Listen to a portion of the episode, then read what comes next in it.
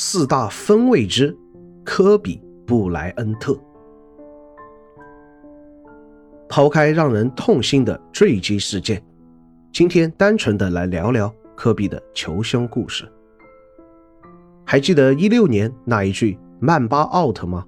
朴素的两个词道出了多少球迷的伤心与不舍，又有多少人听到这的时候，脑海中已经浮现出那一晚的画面了呢？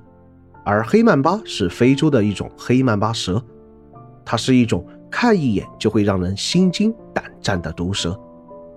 它经常可以展现出远超于其他蛇类的速度、猎食战术及意志力。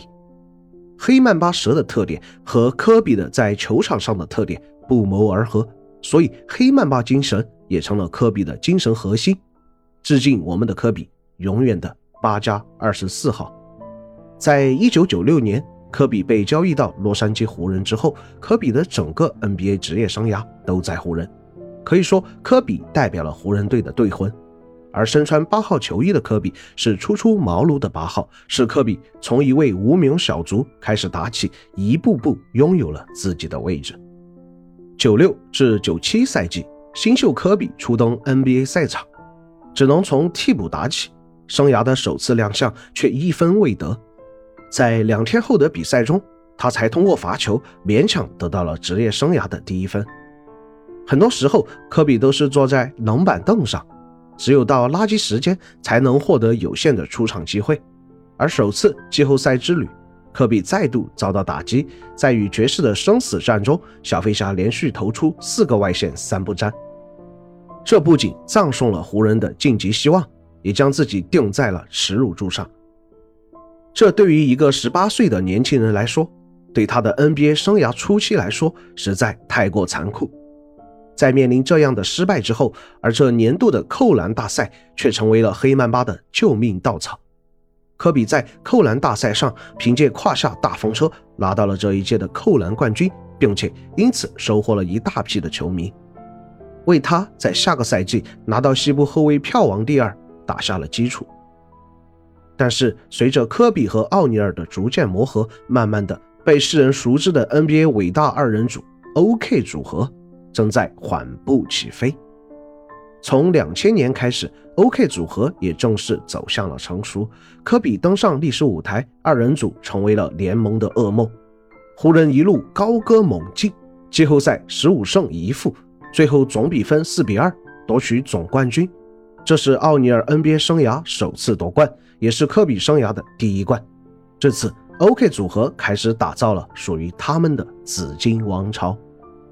二零零一年，当时不可一世的艾弗森率领七六人在总决赛与湖人会师，而湖人更是凭借奥尼尔在内线的霸主地位，七六人的内线早已被大鲨鱼所攻破，湖人四比一拿下比赛，卫冕了他们的冠军。时间来到零二年，科比在总决赛场均二十六点六分，五点八个助攻；奥尼尔总决赛场均三十六点三分，十二点三个篮板。湖人四比零横扫篮网，开创了属于 OK 组合的三连冠王朝。在零四年赛季初，湖人的实力在联盟最强是无可争议的。同时，湖人当时坐拥四巨头科比、奥尼尔、马龙、佩顿这样的一支球队，已经让所有人都认为湖人会迎来他们的第四个冠军。可是当时的湖人，所有的球迷都认为科比作为湖人的二当家，抱了奥尼尔大腿才会有如此成就。而科比天生就是想当老大的。当时湖人的内部矛盾已经闹得不可开交了，同时湖人的管理层也一心想要扶正科比，有意无意的降低奥尼尔出手，更多的将科比作为战术核心使用。总决赛中，科比的出手次数更是不受限制。但是他的效率太低，想要证明自己的科比伤害了整支湖人，最后输给了平民球队活塞，失去了总冠军。如果说科比一心想拿 FMVP，导致球队输了比赛是一方面原因，那么管理层的混乱，没有及时调理球队内部矛盾，就是另一方面原因。隔年夏季，奥尼尔便被交易到了热火，至此 OK 组合也正式解散了。零五年是科比首次单核领导球队的一年，这一年的科比因为伤病及主教练的辞职，湖人队军心涣散，最后也以失败告终。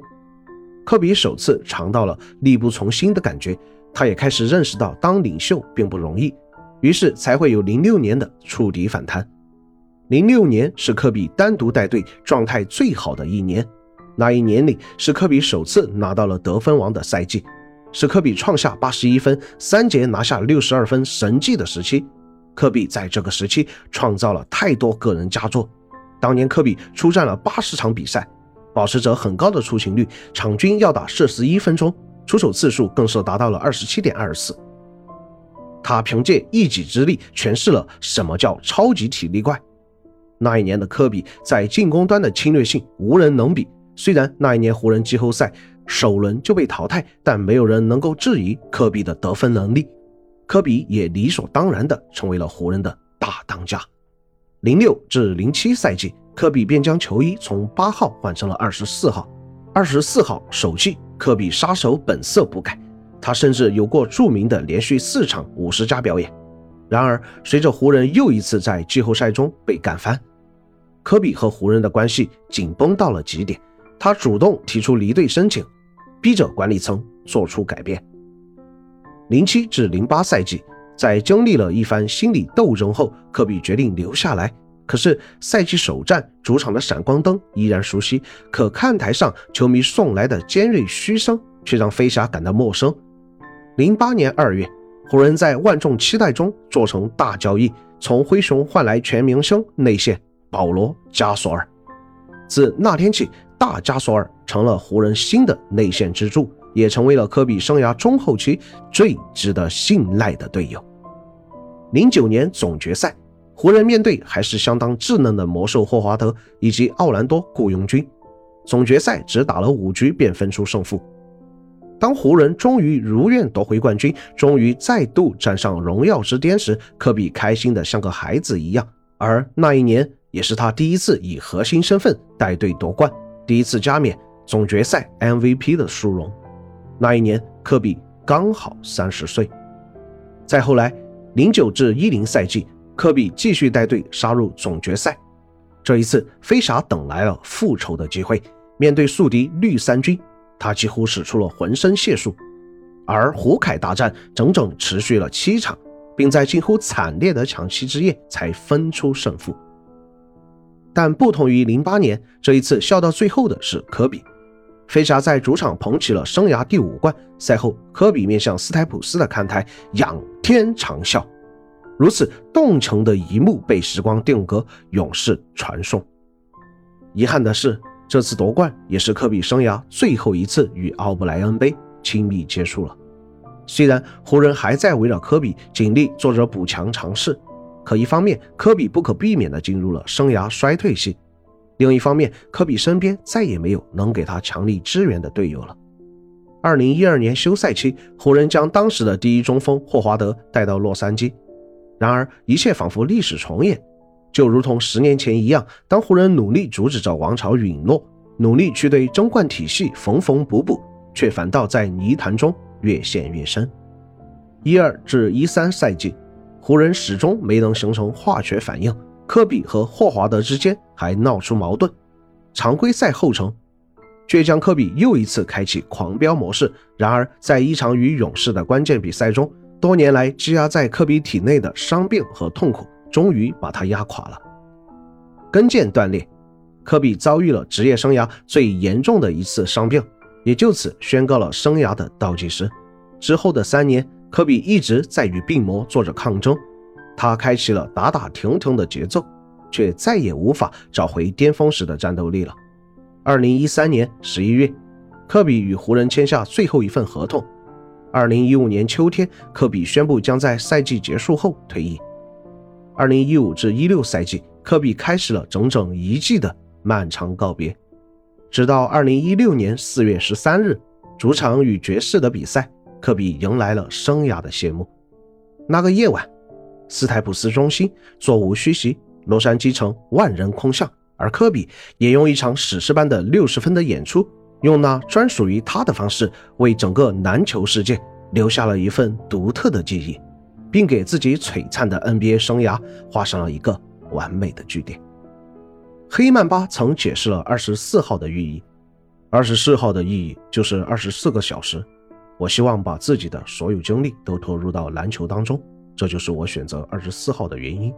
如果不能全身心认真投入，我就不是科比。